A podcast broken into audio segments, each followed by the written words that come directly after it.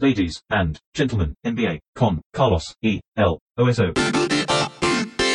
Playoff Edition. Señores y señores, bienvenidos a otro episodio de este podcast en el que solemos hablar de la NBA eh, y al que por suerte ha venido Martino Simani, así como George Hill fue a la serie de Boston y Milwaukee. ¿Cómo estás, Soso? ¿Todo bien? Bien, bien. Me encanta que me reciba de esta manera. Así como comparándote, poniendo en el mismo plano que George Hill, que Vos- es Vos sabés lo que lo admiro. eh, Vos 100%. sabés lo que lo banco. Nunca le soltamos la mano a George Hill, todo esto es mentira, todo esto que estamos diciendo. Es uno de los casos más representativos de los jugadores de rol que se han transformado en clave en estos playoffs, que siempre pasa algo similar y tienen de a partidos, pero el caso de George Hill es como eh, rompe los ojos, ha sido increíblemente eh, uno de los jugadores más importantes en una serie clave de segunda ronda, que es la serie entre Milwaukee y Boston. Una segunda ronda en la que creo, ya te puedo preguntar, se están cumpliendo casi todas nuestras expectativas en términos de competitividad y de diversión y entretenimiento en cuanto a lo que nos están dando. Antes de empezar la serie habíamos hablado que era una serie que no teníamos prácticamente información. Que todo era un, un ejercicio de fe. Exacto. Tanto para un lado, para el lado de Boston de manera un pensamiento mágico, como lo dijimos. Sí, sí, sí. sí. Eh, siempre apelamos a eso porque la cancha no nos había mostrado nada de eficiencia real Durante toda la temporada ni funcionamiento, ni solidez grupal y colectiva, ni ser. Ni siquiera nos habían demostrado ser un equipo, pero esperábamos que eso cambiara completamente en los playoffs. Eh, solo un paréntesis, es que yo me estaba refiriendo a la segunda ronda en total, de, todo lo- Uh, de todos los matchups. Pero era solo un paréntesis para. Y en realidad, antes de cerrarlo, antes de cerrar el paréntesis, no, me gustaría decir que en este momento que estamos ah, grabando este episodio están todas las series 2-2 menos la de Boston y Milwaukee, que está 3-1 arriba de Milwaukee y se van a Milwaukee. Por lo tanto, uno, y por lo visto adentro de la cancha además, uno diría que está eh, casi cerrada y por eso empezaremos hablando de esa Sí, serie. de manera bastante elocuente aparte. En el caso de Milwaukee-Boston, creo que hay que hacer una especie de corolario o moraleja, que es que cuando uno niega la realidad, finalmente viene la realidad y lo destrata eh, de manera brutal, sin ningún tipo de misericordia.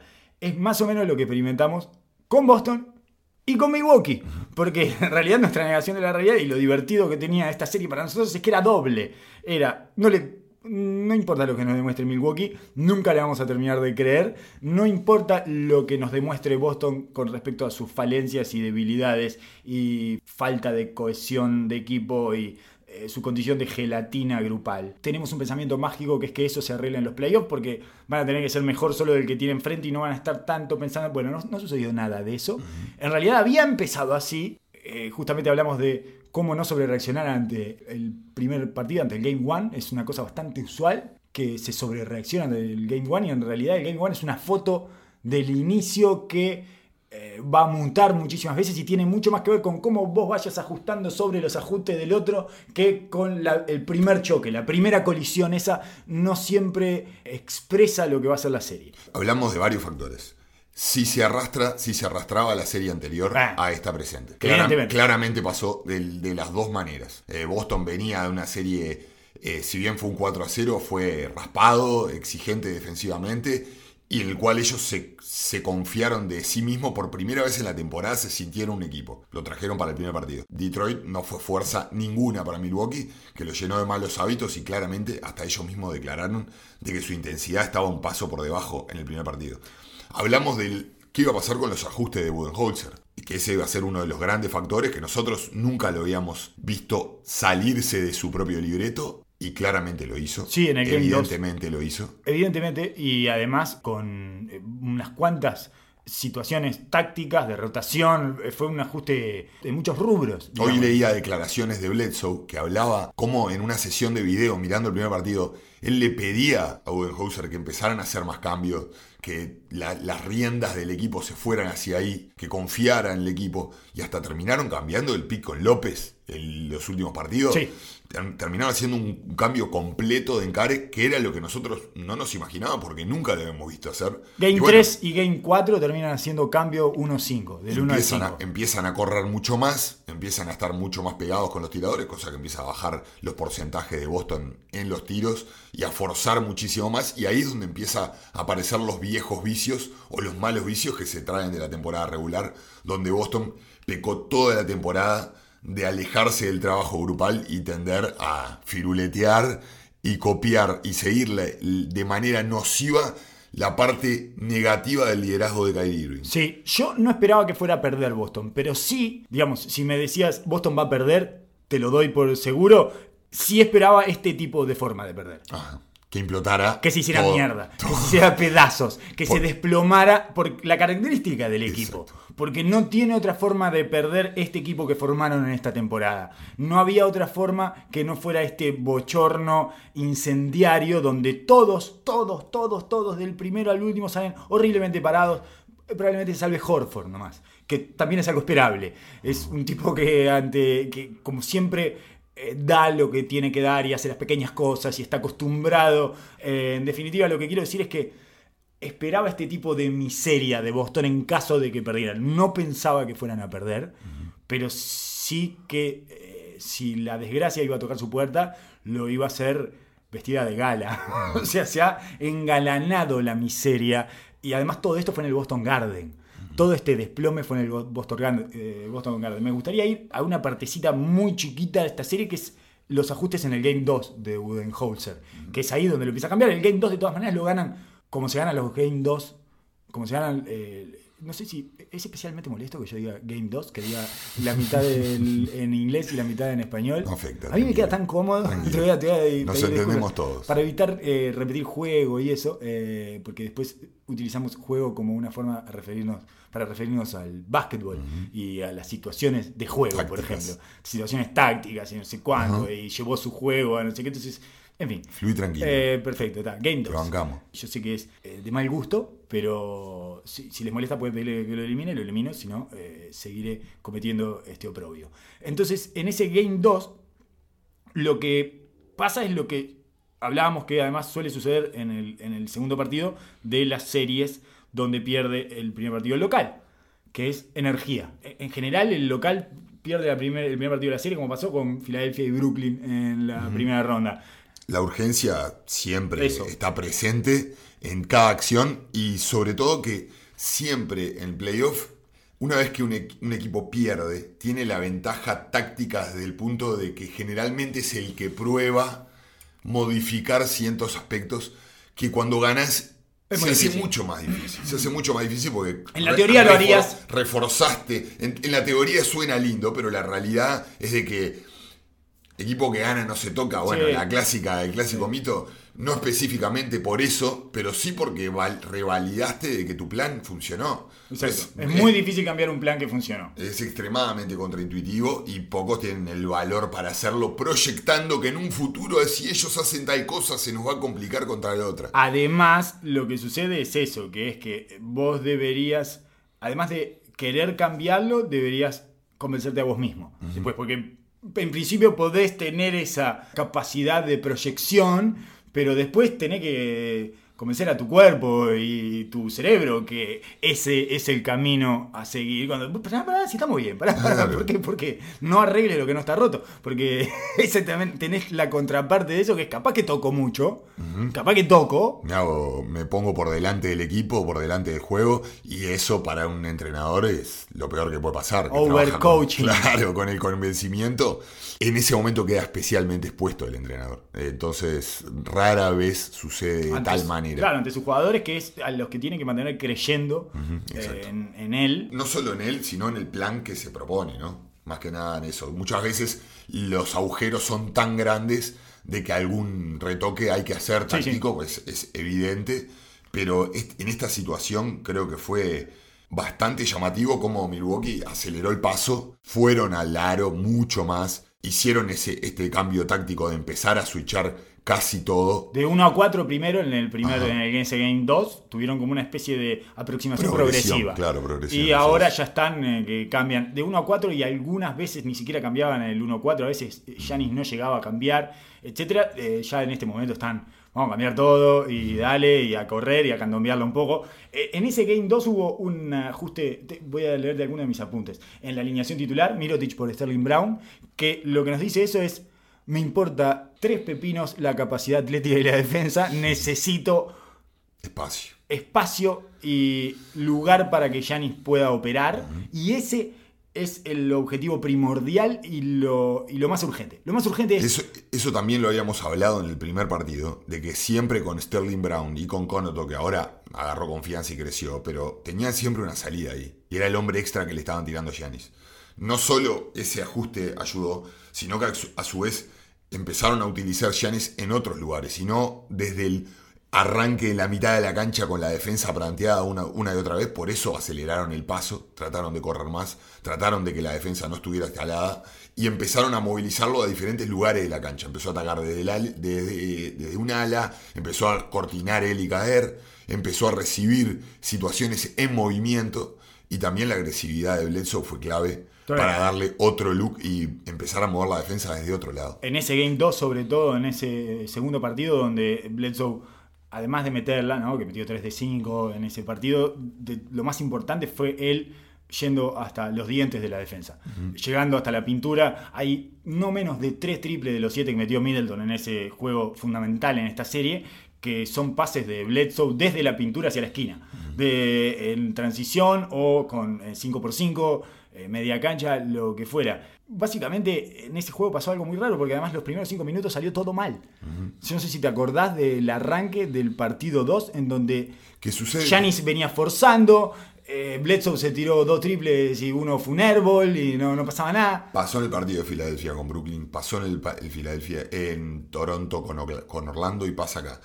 Todo este, este ímpetu y urgencia de la que hablamos te lleva a estar sobremanejeado y sobredimensionado y generalmente pasa en este tipo de partidos. Te arrebatás en los primeros minutos. Exacto, porque es muy difícil encontrar el balance a jugar. Primero con el ajuste que hiciste y, y segundo con esa ansiedad que tenés ganas de pisarlo y pasarlo por arriba. Entonces generalmente eso se te juega en contra y lleva un tiempo eh, de desenroscar y poder llevar adelante el plan de manera eficiente. ¿Cómo lo sacaron?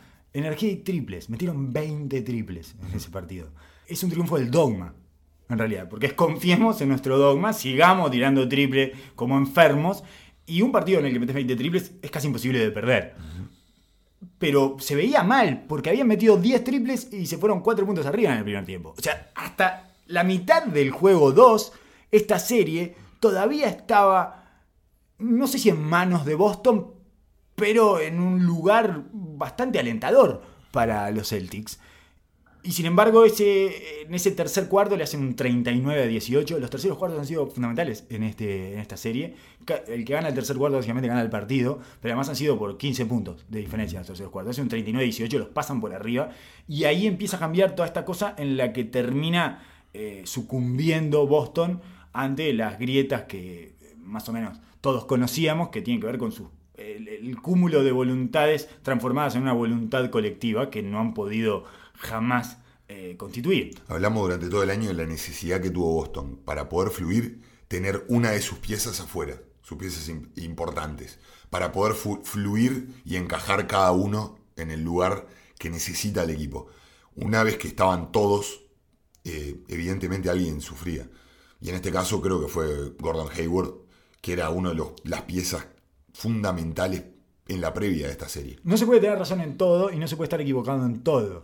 Digamos que vimos eh, espantosamente mal, eh, en realidad no lo vimos mal, solamente nos negamos a aceptar la información que nos estaba dando la realidad con respecto al equipo de Boston, pero no así con respecto a la situación de Gordon Hayward, que tuvo un pequeño último estertor que nos mostró señales de vida y que venía como a constituirse en esa él tiene como, bueno, además de que es el representante del técnico en la cancha, por llamar de alguna manera, y que había sido una preocupación de ese equipo durante toda la temporada, eh, tiene como cierta calma adentro de la cancha que cuando él funciona, al resto eh, de alguna manera se las imbuía.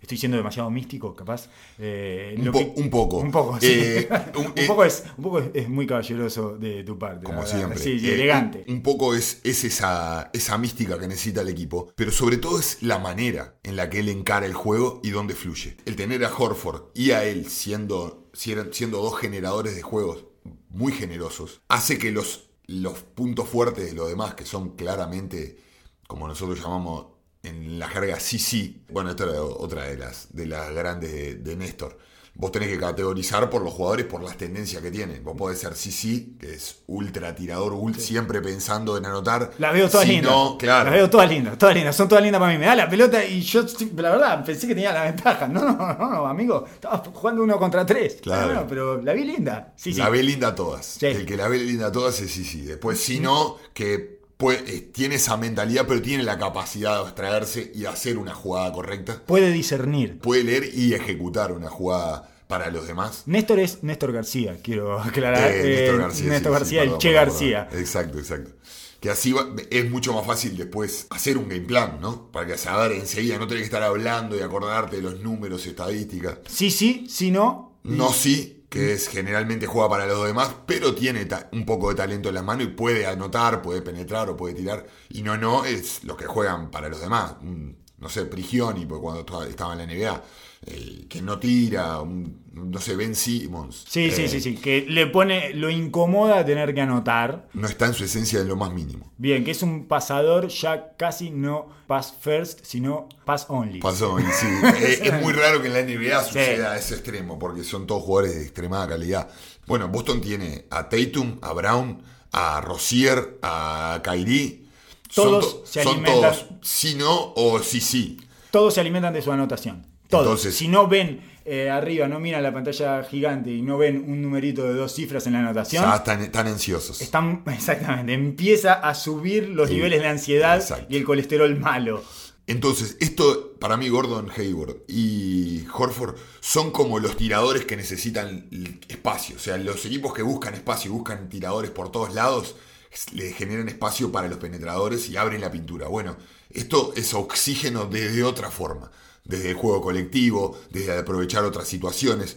Y cuando se pone, eh, cuando Hayward no está, porque Horford, la verdad que es una roca, está Sí, siempre, está siempre. por más que haga 8 puntos, 15 o 20. Eh, cuando Hayward no está, toda esa dimensión se apaga y se sobre se Expone, sobreexpone todas las virtuosidades y el juego uno contra uno que tienen. Empiezas que es a- hermoso, pero Sí, esa feria de firuletes en donde cada uno espera el- su turno para hacer su firulete y empoderarse y sentirse un poco más parte de la cuestión. Ni, ni siquiera, en muchas ocasiones, ni siquiera tiene que ver con un egoísmo, sino tiene que ver con la esencia. Que, bueno, si yo- para aportar necesito hacer esto. Necesito eh, meterme a hacer un reversible y tratar de hundirse en la cara a uno. Bueno, soy Jalen Brown, ¿qué voy a hacer? No, no puedo. Esto es lo que me nutre. Exacto. Es mi esencia. No, no, y y los bueno, jugadores no pueden ir en contra de su esencia. Y Tatum tiene ni los jugadores ni los mafiosos. Son ah, do- dos tipos de personas que no pueden ir en contra de su esencia. ¿Viste? Los mafiosos cuando quieren que sus hijos vayan a la universidad y ese tipo de cosas, emputecen a sus hijos por decirlo de una manera políticamente incorrecta, pero no me estoy refiriendo a la opción sexual, sino a, la- a- ablandan a sus hijos, los sofistican y quieren meterlos en la sociedad, pero finalmente eh, la vida, eh, claro, la vida les muerde la nuca. Y bueno, Ta- Tatum, su esencia es exactamente la misma que Kyrie. Y por eso ha, ha sufrido tanto todo este tiempo. Todo el mundo habla de lo, lo difícil que ha sido para Tatum estos playoffs, pero es bastante entendible, dado Sí. que Kyrie es la figura máxima de este equipo. Y para producir, él tiene que estar agresivo. Ya lo hablamos muchísimas veces. Y bueno, dada la situación, que aparte Kyrie no está siendo eficiente. No, Kyrie está jugando muy mal. Yo no sé si está jugando mal, no está siendo eficiente con los tiros y la especialidad que nos tiene acostumbrado, porque todos los tiros y las, las acciones de Kyrie son dificilísimas. Entonces, si está medio grado descentrado, pa- empieza a lucir muy mal. La Pero esa es la esencia de él. Totalmente, la complejidad es altísima. Está con bastante problemas para eh, anotar en la restricted area, que eso es extraño en él y se lo ve errar bandejas a montones. Muchísimo crédito a Milwaukee también. Son muy largos, son muy atléticos y son especialmente molestos en ese sentido. Pero bueno, yo tengo una hipótesis acerca de Kairi y su dificultad para Es el momento de decirlo. engancharse en los partidos, así en términos muy cortos y rápidos, me parece que no tiene una progresión desde lo fácil a lo difícil que le permite ir, tomar- ir tomando confianza. No tiene etapas, es siempre difícil, difícil, difícil, más difícil, más difícil, más difícil. Entonces, por más... todas lindas. ¿Eh? Las ve todas lindas. Todas lindas. Y por más impenetrable que sea su autoestima, y por más que salga eh, a la conferencia de prensa a decir soy un genio y que diga tendría que haber tirado 30 tiros en lugar de 22, bueno, en algún lugar vos tenés que ir construyendo tu confianza adentro del partido, adentro de la cancha. Y si no tenés una, una salida relativamente sencilla, un tiro que puedas repetir dos o tres veces, un tipo de salida del pick and roll que te permite hacer eh, levantar el pique y tirar un pull-up que sabes que lo metes y es eso, pliegues en tu juego que no sean de una complejidad gigantesca y que te permitan ir construyendo esa confianza y poniendo los ladrillos para después eh, salir hacia la mayor sofisticación y complejidad a la que solés ir, en las situaciones de emergencia sobre todo, en las situaciones en las que no se te da naturalmente, si no tenés ese caminito, me parece bastante difícil eh, una vez que entras en el espiral de errores y de imprecisiones, salir de ahí. Esa, es mi eh, hipótesis sobre Kyrie, que no tiene preparadas salidas de emergencia. Bueno, puede ser. Eh, yo lo veo como un tipo con un ego intocable. O sea, una confianza ciega y lo que lo molesta más generalmente es cuando empieza a mirar para el costado y generalmente está basado en el equipo que los rodea. Si el equipo lo mantiene y él puede agregarle ese factor al equipo, le da el salto de calidad a la brillantez. Si todo el, equipo empieza a jugar como él, él se empieza a fastidiar. y a ponerse cada vez más testarudo para tratar de sacarlo solo. Está bien. Va a estar constantemente probando. Lo que no puede perder nunca es la agresividad. Nunca puede perder el flujo del ataque y el buscar el hueco consistentemente. Y es un improvisador serial. Nosotros hemos hablado mucho durante el año de la importancia que tenía Smart dentro de esa estructura. No por la brillantez de, de Smart y por las decisiones de Smart, cosa que me parece que está un poco sobrevalorado, sobre, eh, sobrecargado sobre sus malas decisiones. Justo el otro día parece tuvo un par de decisiones malas cuando entró, pero es entendible un tipo que viene de estar parado un montón de tiempo y que es su esencia también, ser agresivo, ponerse, ponerle el nervio al partido, no va a ser el tipo más pensante, más claro del equipo. Pero en la combinación con Kairi sabíamos lo importante que era. Y mismo hasta Kairi lo sabe que está navegando en este mundo de liderazgo como jugador número uno, que también lo estamos viviendo en un proceso, ¿no? Exacto. Es un, todo el mundo le va a caer por lo que sucedió hoy. El tipo es un. Es, yo le, lo admiro siempre por el constantemente querer empujar su techo y medirse con los mejores. Y eso es lo que tiene muchas veces en el camino. la vida te revuelca por el piso hasta que encontrás encontrás un poco la fórmula o no la encontrás. Es una superestrella que está recibiendo las pedradas propias de una superestrella que se quiso probar. Además, que quiso... Hizo algo súper valiente para, para, desde mis ojos. Sí, que es, eh, quiero mi equipo y quiero y voy a recibir todo esto. Él estaba en busca de este tipo de pruebas.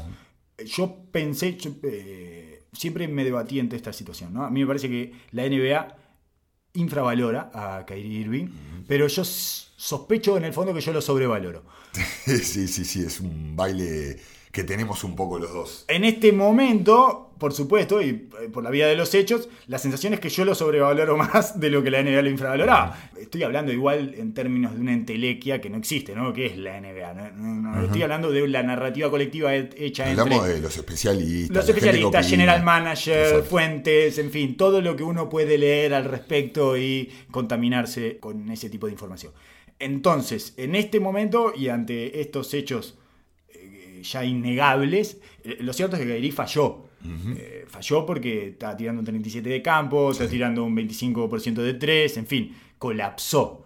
Eh, los colapsos se ven mal y indefectiblemente mal y tapan todo y, además hacen pensar en cosas definitorias. este no puede tener un equipo, ese tipo de, situaciones. Yo no creo que sea así, probablemente porque estoy refugiando mi último eh, pedacito de razón, porque era lo que hablábamos, lo que eh, hablábamos al respecto de George Hill. Eh, tenemos, hay una cuestión afectiva que uno entabla con los jugadores, establece.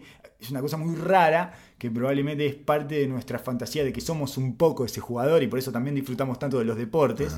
Eh, y por eso también nos generan todas las emociones que nos generan los deportes. Y en el caso de, eh, eh, bueno, de, Kyrie Irving, es eso, es la confianza. Uno, no le quita o no le saca la alfombra a un jugador hasta que ya le demostró muchas veces que su afecto no vale la pena.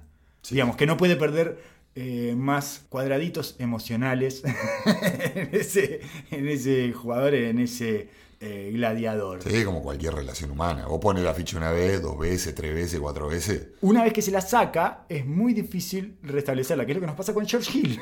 y por eso es que es tan sorpresivo esto de George Hill. Parece que no tiene nada que ver con el caso de Kyrie, pero en realidad han tenido un contacto directo porque George Hill lo ha dominado a Kyrie Irving en esta serie. Tenía dos preguntas para hacerte con respecto a este caso. Tirar a Marcus Smart a la cancha en el Game 4 es un claro acto de desesperación. Sí.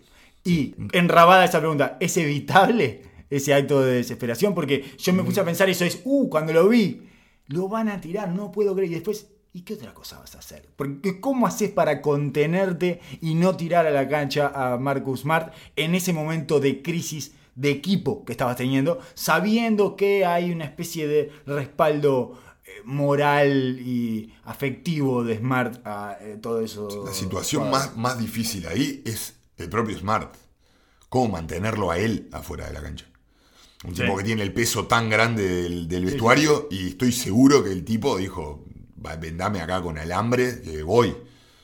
Porque, por su esencia, por cómo es él, ya es la típica de todo lo que vimos todos los jugadores que estuvimos compitiendo y que ves a tu equipo, vos estás afuera, ves a tu equipo contra las cuerdas, se te va el año y decís, bueno, es ahora. Sí. Entonces lo más difícil es Pero estás admitiendo que este- se te va el año. O sea, una vez que lo pones, ¿qué sucede con los rivales? ¿Qué, qué te pasa a vos como rival cuando ves entrar a un tipo como Marcus Smart que sabe que está roto y lo están tirando para dentro de la cancha y decís, oh, Lo tenés ahí. Están, estos están apretando el botón de pánico, ya está. Les metemos dos mordidas más y son nuestros. Sí. ¿no? Es también una alarma Por para el otro lado, es una señal, una bengala prendida en el medio del naufragio para la otra parte de este asunto, que es el equipo rival. Por supuesto, estoy muy de acuerdo con lo que decís. Pero vos estás en la narrativa de tu equipo. Perfecto. En los playoffs vos est- estás planificando para actitudes del otro equipo. Pero gener- generalmente la gran mayoría del tiempo estás en tu historia. Es para adentro. Es vos con vos y con tu equipo y buscando la mejor versión y Bien. que esto que nos sienta bien, que nos sienta mal. Es imposible mantener un tipo que es tu líder emocional, prácticamente lo fue todo el año, mantenerlo afuera cuando él debe estar, debería estar con, Sí, sí, sí. con estar- espuma en la boca. Sí, sí, sí, comiendo gente. Entonces- seguramente, seguramente ya eh, desde el Banco de Previsión Social de Boston le dijeron, ya está, no le podemos dar más viejas para eh, deglutir. Para. Por favor, póngalo en la cancha y dejen que esto siga su curso. Es extremadamente problemático el- desde el punto de vista que también hay una parte de impulso emocional que se gana, pero hay una parte de juego que se rompe y que lleva adaptación Sí, y que es dificilísimo. reacomoda todo. Es muy difícil muchas para... veces como jugador, vos, perdona, de- muchas veces como jugador, vos vivís esa situación y estás en ese,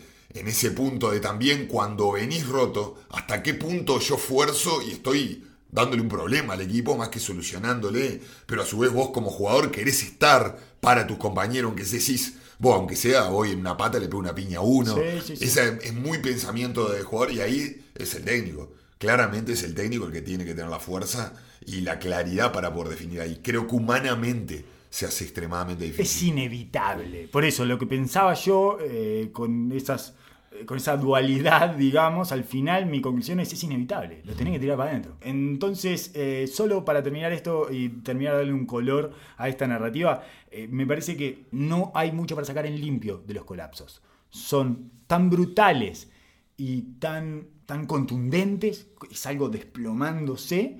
Todo lo que se quiera sacar en limpio en realidad está teñido de ese shock generado por el propio colapso. Es tan potente, tan fuerte esa desintegración que tapa todo lo de Milwaukee. O sea que en un punto termina siendo el colapso de Boston mucho más llamativo y visible que las cosas que hizo Milwaukee para generar ese colapso, porque además, como todo colapso, es casi irrelevante lo que haya enfrente. En un momento, tanto es así que el partido y la serie se termina de quebrar, o sea, le dan el último golpe de gracia a Boston en un tercer cuarto en el que se han definido todos los partidos de esta serie sin Giannis y sin Middleton porque habían salido dos por cuatro faltas. Los dos habían salido por cuatro, estaban los dos en el banco y quedaban seis minutos y medio del tercer cuarto. Milwaukee sacó, iban iguales en ese momento. Milwaukee le sacó 10 puntos con Conaton, Mirotic, George Hill y Sterling Brown. una cosa que es, que es como eh, tremendamente representativo de que, bueno, que si te vas a autodestruir, es autogestionado, justamente. No hay necesidad de que haya algo enfrente eh, importante, o no quiere decir que no sea importante Milwaukee. Yo hasta que no lo vea muerto a este equipo de Boston, No lo das por no muerto. lo voy a dar por muerto, o por lo menos por la serie, parece inarreglable, parece al día de hoy. Sobre todo si los viste en la cancha en el juego 4 de locales, Claro. eh, cuando eh, con Pat Conaton y George Hill eh, pateándote el culo. ¿Cómo, cómo nos vamos a levantar de esto? Voy a morir con las botas puestas y con- porque confío en jugadores como Horford, en jugadores como, como Kai- a Kyrie lo sigo bancando. Sí, sí. Y me parece que son jugadores que son competidores.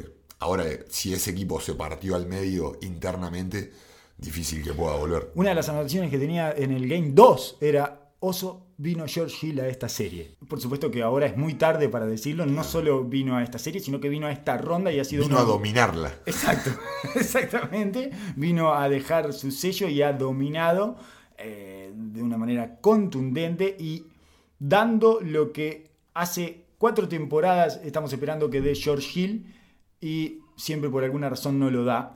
Estamos muy cerca de la lesión de George Hill. Te lo digo, te lo digo, estamos a días, horas de la lesión de George Hill porque es lo que Va a encontrar una manera de dejar tirado. suele suceder con George Hill. Eh, a mí que me- es lo que hablábamos hoy con respecto a esa cosa de la relación afectiva que uno entabla con los jugadores. Es, ah, no te puedo abrir de vuelta la puerta de mi casa. Estuviste comiendo conmigo cuatro años y siempre yo esperaba de vos lo que tenías que dar y nunca lo terminabas dando por una razón eh, aleatoria o específicamente vinculada a tu rendimiento o no. Eh, en un momento decidí soltarte la mano. No te la puedo retomar tan rápido. Te solté la mano hace un año nomás. Empatizando con el jugador que estaba a horas de terminar en China, Me cae muy bien me, a al- me alegra mucho porque me sé estos jugadores de los cuales confiamos por algo.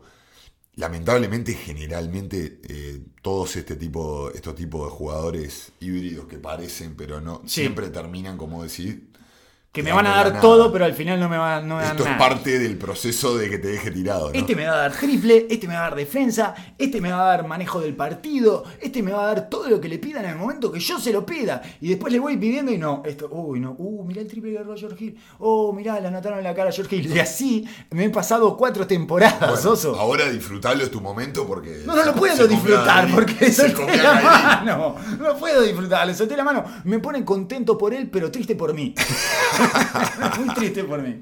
Tenemos que salir de este tema rápido. Hemos quedado enclaustrados en esta serie de Boston y Milwaukee. Tenemos otras series que están 2-2. Todo el resto de las series están 2-2. Una de ellas es Golden State Houston, que más o menos recorrieron los caminos que esperábamos que podían. Una de las posibilidades, ¿no? Podría haber también cerrado la serie. Recordemos que el primer partido, el tercero, el primer partido en Houston se fue a largue. Por lo tanto, y con un partido subpar difícilmente equiparable a otro que yo le haya visto, a Steph Curry.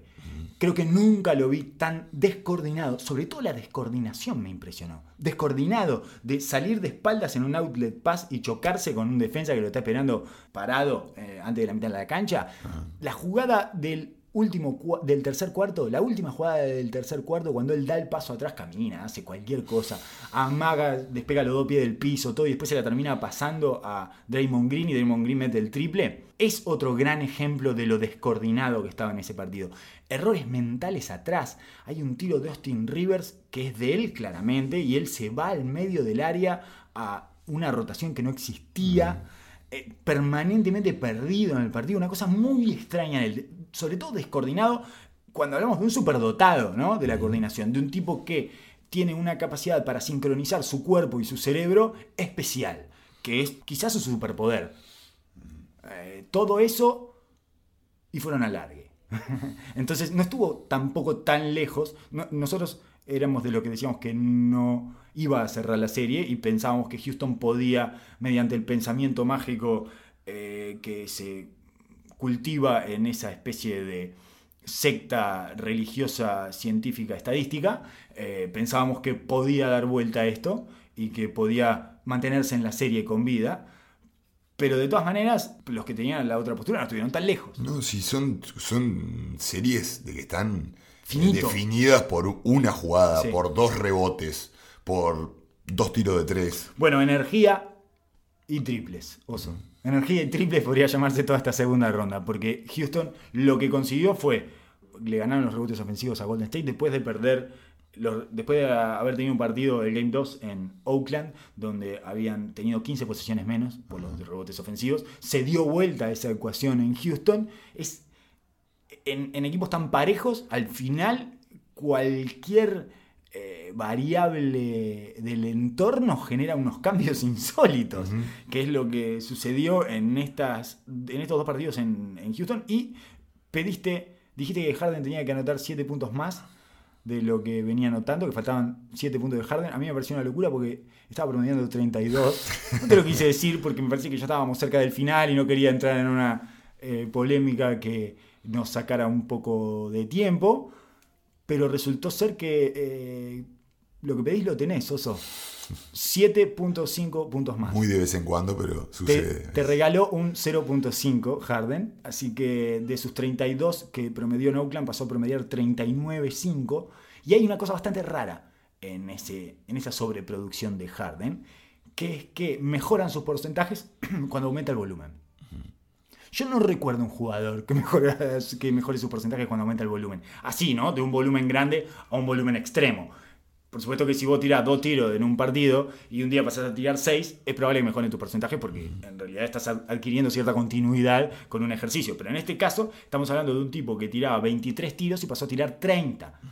23 tiró en Oakland, 30 tiró en eh, Houston, cuando la serie se fue a Houston, y empezó y anotó 7.5 puntos más, levantó su, de 30 a 37% sus tiros de 3 y levantó de 38 a 44 su porcentaje de cancha. Creo que nunca lo viste porque tampoco nunca viste un jugador hacer lo que hace Harden. Un jugador que se nutre de la capacidad de una y otra vez leer la defensa y reaccionar acorde. Y cuanto más flujo, mejor va a poder decidir porque en más ocasiones va a tener.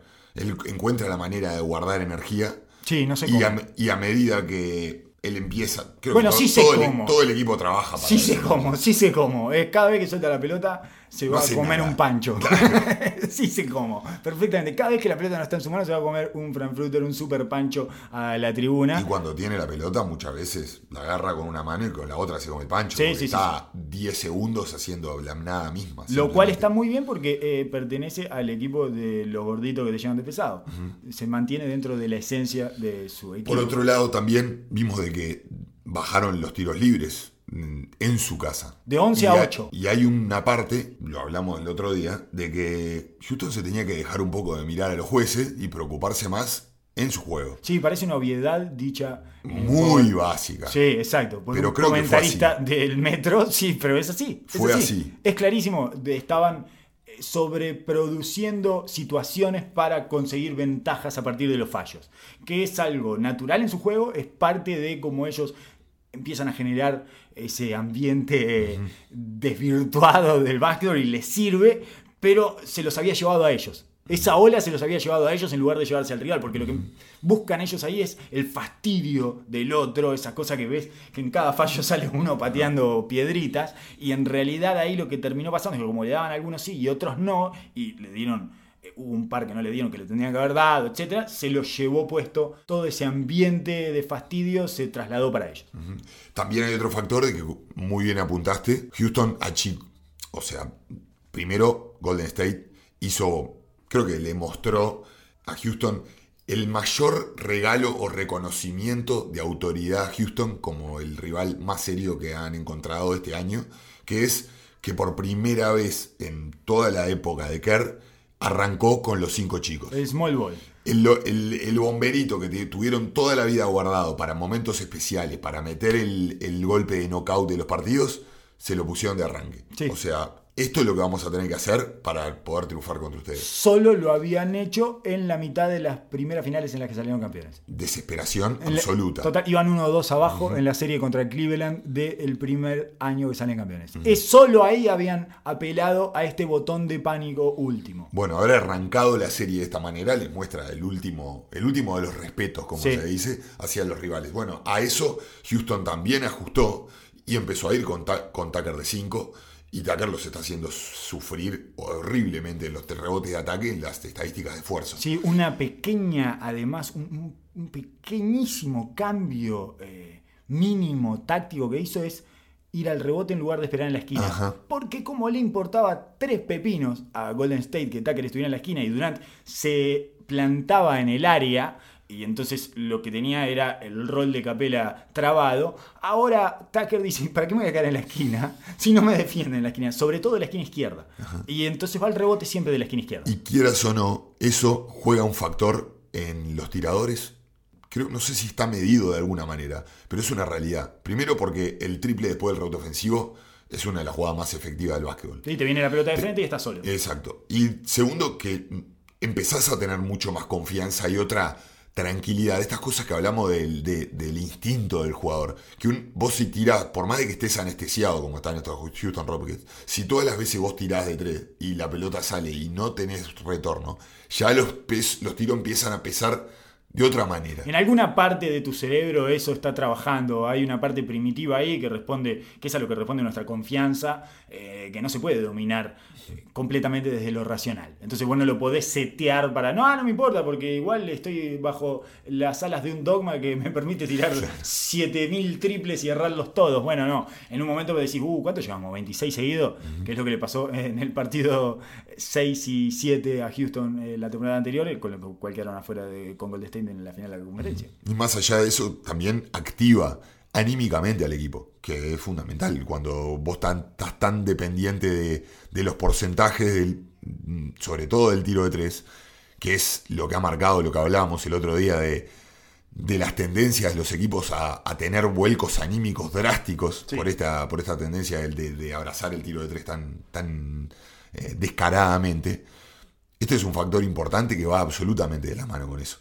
Entonces me parece que son dos de los factores más importantes para que ellos hayan levantado los porcentajes, pero sobre todo se hayan empoderado como para poder ganarle y salir de frente. Y finalmente pudieron confirmar lo que ellos sentían que es, o lo que ellos estuvieron diciendo durante toda la temporada, que es que ellos creen de verdad que le pueden ganar a Golden State. Necesitaban un partido en su casa, eh, ganar ese partido que les costó horrores para poder confirmarse a sí mismos que son de verdad y que creen de verdad en eso, más allá de que lo han venido diciendo. Sí, cuando ganás confías mucho más y crees de mucho más de verdad. Vamos Sí. a ver cómo, cómo es. Parecería una meta dificilísima de Sí, conseguir. sí, sí, sí. Pero, se metieron en la serie. Se metieron en la serie de lleno y evidentemente han mostrado en la cancha de que son los rivales que le hacen más fuerza y que los, los tienen más, más trancados y que los hacen salir de su eje. Creo que, creo que los únicos hasta ahora en el año. Sí, y, este, y además si te das cuenta que el único que sobrevive ahí, más allá de Draymond Green, que está teniendo una gran serie y sigue teniéndola, es Durant, que es el tipo que puede seguir haciendo sus 35 puntos a pesar de que haya una guerra nuclear afuera. Eh, bueno, ese es el tipo de detalles que te hacen notar la incomodidad que le genera Houston a Golden State, que no es habitual, es un poquito más de cualquier incomodidad que le pueda generar a otro equipo. Me hace acordar muchísimo a los matchups con Cleveland, al juego que le proponía Cleveland de cambio múltiple, súper físico, eh, hiper trancado. seguimos pensando todos, es muy difícil hasta que no veas irse a Golden State, nunca pensás que se va a ir. Pero ya me pasaba con ellos el año que perdieron el campeonato, me pasó con ellos exactamente lo mismo. Hasta el último minuto. Hasta, sí, hasta el último tiro de Kairi siempre pensaba que iban a salir campeones, así que hasta que no los vea eliminados, a mí siempre me parecen favoritos y no es una... No está cerrado. No, y no es algo muy difícil de explicar tampoco, es como bastante evidente, ¿no? El talento que tienen desborda. De cualquier manera, cuando mirás al banco y ves que tienen a Livingston, a Looney y a eh, Alfonso McKinney, decís, están un poquito regalados al final, porque esto es lo que tenés, están muy justos, que era algo que ya sabíamos también, pero están eh, extremadamente justos. Por otra parte, tengo eh, una pregunta así como bastante general para hacerte. Denver y Portland es eh, la serie más divertida, ¿estamos de acuerdo? La serie más entretenida, Sí. tuvo los cuatro alargues, todo.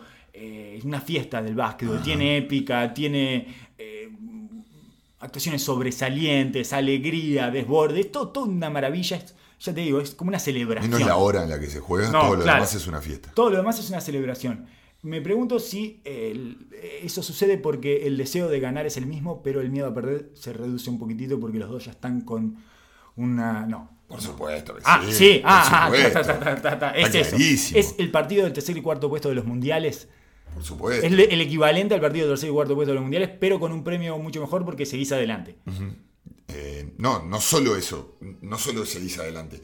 Cada granito que sumás de acá te potencia el logro 10 veces más. Y- Porque pasar a una final de conferencia ya te sacaste la grande y ya, bueno, ni que hablar para adelante. Sí, sí. Eh, creo que la serie que viene ya se va a poner un poquito más, más densa porque ahí empieza a caer los galones de, ver- de verdad. Bueno, ahora Sí, esto es ver, en serio, de verdad. ¿Estamos o no estamos? ¿A qué nivel estamos? Te vas a Esto es con un- entretenimiento puro. Exacto. Hoy, hoy por hoy es entretenimiento. Aparte que ya una serie 2 a 2, que los dos están tranquilos, que ya cumplieron.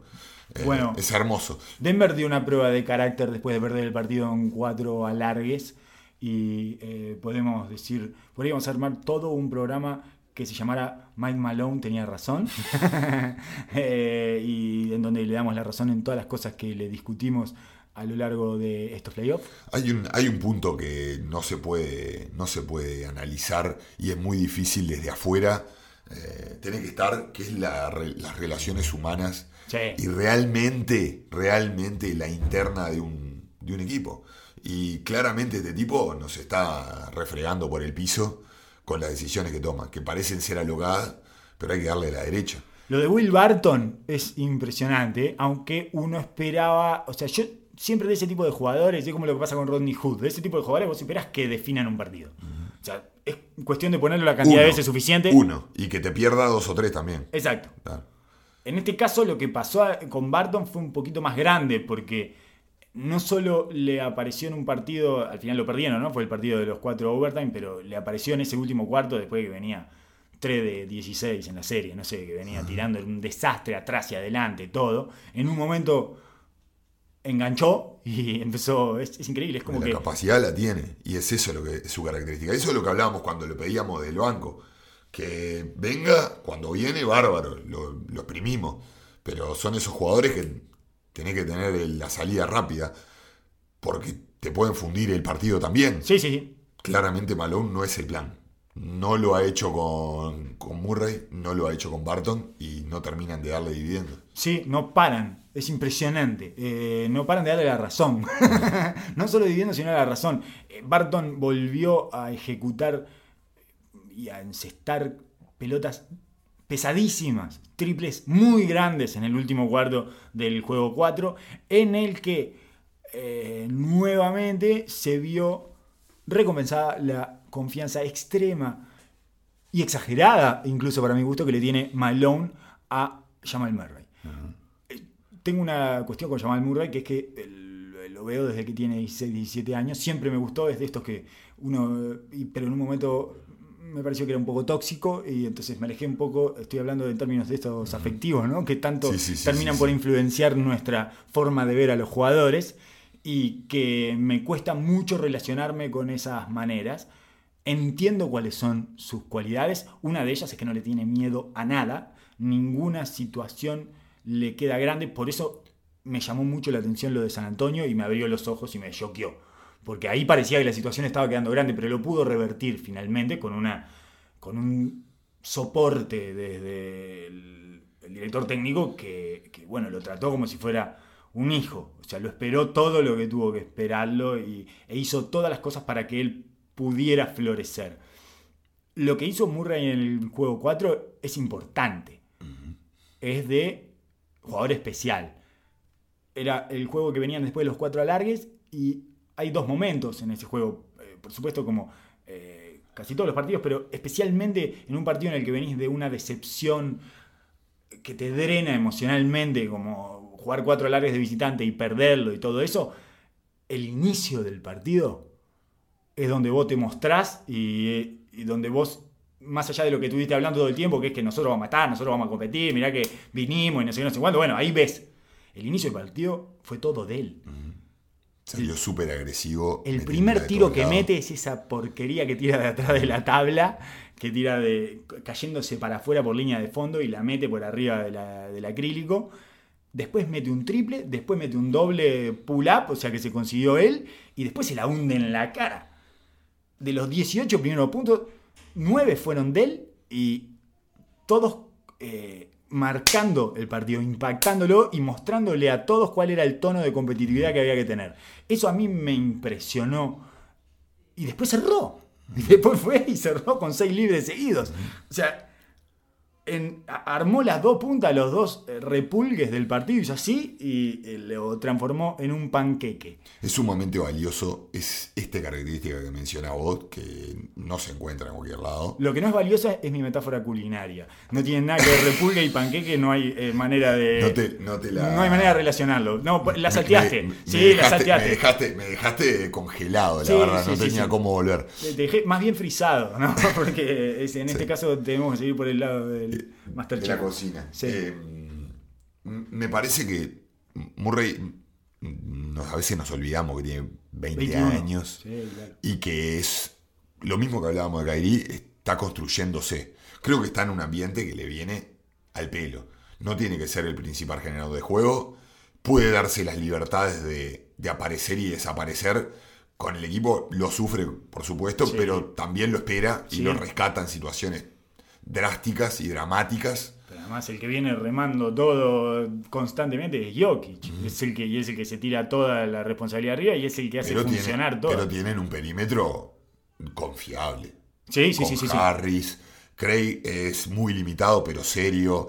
Beasley es una roca viniendo atrás. Morris no ha tenido buenos partidos en estos, pero no desentona del todo. Tiene, No, tiene eh. malos momentos. Ha tenido unos playoffs espantosos que hacen reconsiderar, me parece, la temporada brillante que tuvo. Mm, Me parece que han sido como especialmente difíciles los playoffs para él. Sí, no ha podido impactar de manera agresiva el juego, pero no me parece un jugador que te. No, no es Van Vliet. No le pasó lo que le pasó a Van. Vliet. No es como, no, no está para. No te desintegra un equipo. No, no, no. no. Eh, pero sí, creo que la, la gran incógnita es cuál es el techo, ¿no? ¿Cuáles son, eh, ¿Cuál es el, el punto a llegar? Y lo- es lo que nos pasa con este Denver. Jugadores todos que nunca vimos en esta circunstancia, pero vamos a darle el crédito de que han pasado eh, momentos duros y han respondido de gran manera. Han ganado el partido 4 en San Antonio. Ese segundo partido que ganan, bueno, que lo saca Murray de los pelos en el, en el para no ponerse 0-2. Un séptimo partido con San Antonio Sí. no es menor. No, no. Y esta prueba que están dando con Portland, levantándose de, de un partido y una maratón. No solo, no solo de ver- perder dos partidos seguidos, sino de la manera que lo hicieron. Y ellos que vienen además jugando cada dos días y que fueron al partido 7 y Portland había descansado 3-4 días. Muest- Entonces, muestran un- un- un pas- una, una promesa de equipo y una entereza. Para mí es muy, muy buena la conferencia de prensa que da Malone después, de, después del partido, que habla muchísimo del grupo en sí Y habla de su razonamiento, de cómo, cómo ve y qué, qué fue, qué fue leyendo y por qué tomó las decisiones que, que tomó. explicó por qué Barton y con la llanura, eh, llaneza, que lo hace con la simpleza que lo explica además, porque podría tratar de hacerse el sofisticado y hablar en términos de, bueno, ustedes nos van a entender, pero yo estaba pensando en muchísimas cosas que metemos. Es, no, la verdad que Craig no nos estaba dando defensivamente lo que eh, esperábamos.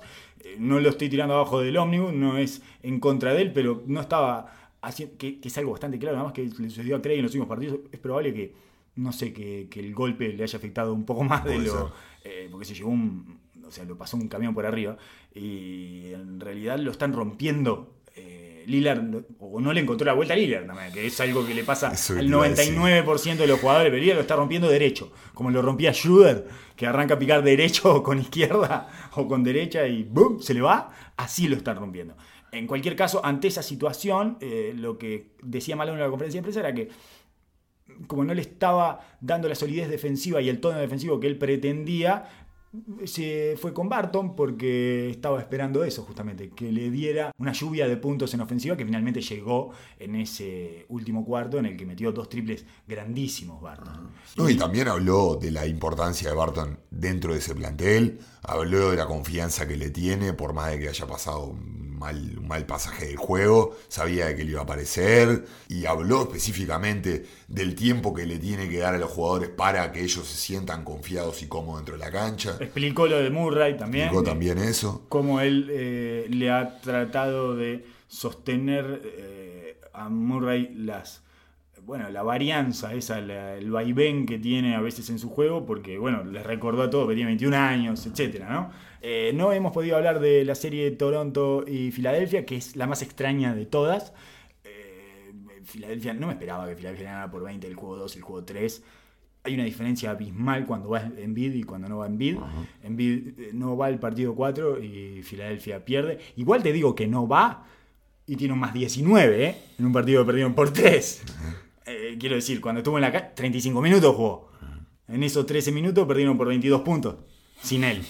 Porque no va, pero afecta tanto todo que en definitiva este, termina siendo preponderante incluso en sus noches más oscuras e indolentes, porque ese es el otro problema, nada además de Embiid, de los picos y valles emocionales que genera desde su, desde su lenguaje corporal, desde su impronta, es- es muy raro. Es una, esa cosa, todo eso que salió después que le mandó a Brett Brown el día del partido a las seis y media de la mañana diciendo no sé si voy a poder jugar. ¿El qué? ¿El qué? Me levanto a las seis y media de la mañana y me pones en la serie. Hoy la matábamos la serie. Hoy los rematábamos. Están muertos. No tiene, le, le vamos a clavar la- el colmillo en la yugular. Y vos me decís que no sabes si jugás. ¿Qué estamos, qué, qué estamos hablando? Es muy raro todo lo de Envid. Un día lo tenemos que hablar eh, muy largamente. No en profundidad, Para porque nunca hablamos nada en profundidad, pero sí largo. Así que lo haremos en breve. eh, no faltará oportunidad. Pero Toronto encontró algo, ¿eh? Encontró, encontró, Encontró algo, algo. sí, encontró algo físico sobre todo. Encontró algo. sí. De lo de Ibaka, que me lo decías vos, eh, no ante este micrófono prendido, Sí. pero me lo repetías insistentemente, esa cosa de meter a Ibaka en la serie porque era el único del banco que podía entrar eh, y además porque le oponía una resistencia física que no tenía que- el resto de los que jugadores. Lo metiera con gasol, que lo metiera de cuatro. Yo Que quería tirarlo de arranque, que me parecía un poco drástico, pero. Impresionante sí, eso. Después lo vi, ¿eh? Eh, repetido sucedió. en otros analistas que pedían eso, que era eh, tirarlo de arranque y con Siakam de tres. Que era como, bueno, vamos a pegar acá. ¿A qué vinimos? ¿A pegarnos? ¿A pegarnos? Bueno, dale, vamos a pegarnos, vamos a pegarnos fuerte. Y en realidad el impacto de Ibaka en ese partido, en el Game 4, fue mucho más de piñas que de otra cosa. Más allá de que hizo cosas muy bien y que le da el tiro del pop a veces, pero tampoco fue descollante Ibaka, lo que sí eh, sirvió para darle cierto empuje físico que estaba precisando porque Filadelfia se lo estaba llevando puesto eh, con los cuerpos nomás, eh, Sí, por sí. delante. Eh, si tenés alguna bolsa de nylon para meter a Van eh, te agradezco porque no sabría mucho dónde qué hacer con él ya. ¿Seguís pensando que van a meter a, Lin- a Jeremy Lin en algún momento? No, no lo van a No, meter. no lo van a meter. Yo lo Una pondría lástima, igual. una lástima, Yo lo pondría verdad, igual. eh. Yo lo pondría porque además con las dificultades que tiene para anotar Toronto, Claro. eh, vamos. Son esas teorías que no podremos cumplir nunca, pero. Por eso son lindas, porque nos, Nos quedamos con claro. la sensación de que teníamos razón. claro. Entonces, ninguna, ningún dato de la realidad nos va a dar vuelta a esto, como nos ha Ah, no. sucedido en algunas series. Sí, sí. Probablemente entre ahora el partido que viene, como nos sucedió con Barton. Y sea un desastre. Y Sea un un desastre, 0 de sea. 5. Muchas gracias, Oso, por haber estado todo este rato eh, explicándome y, eh, bueno, allanándome una cantidad de caminos acerca del básquetbol. Será hasta la que viene. Nos vemos, Oso.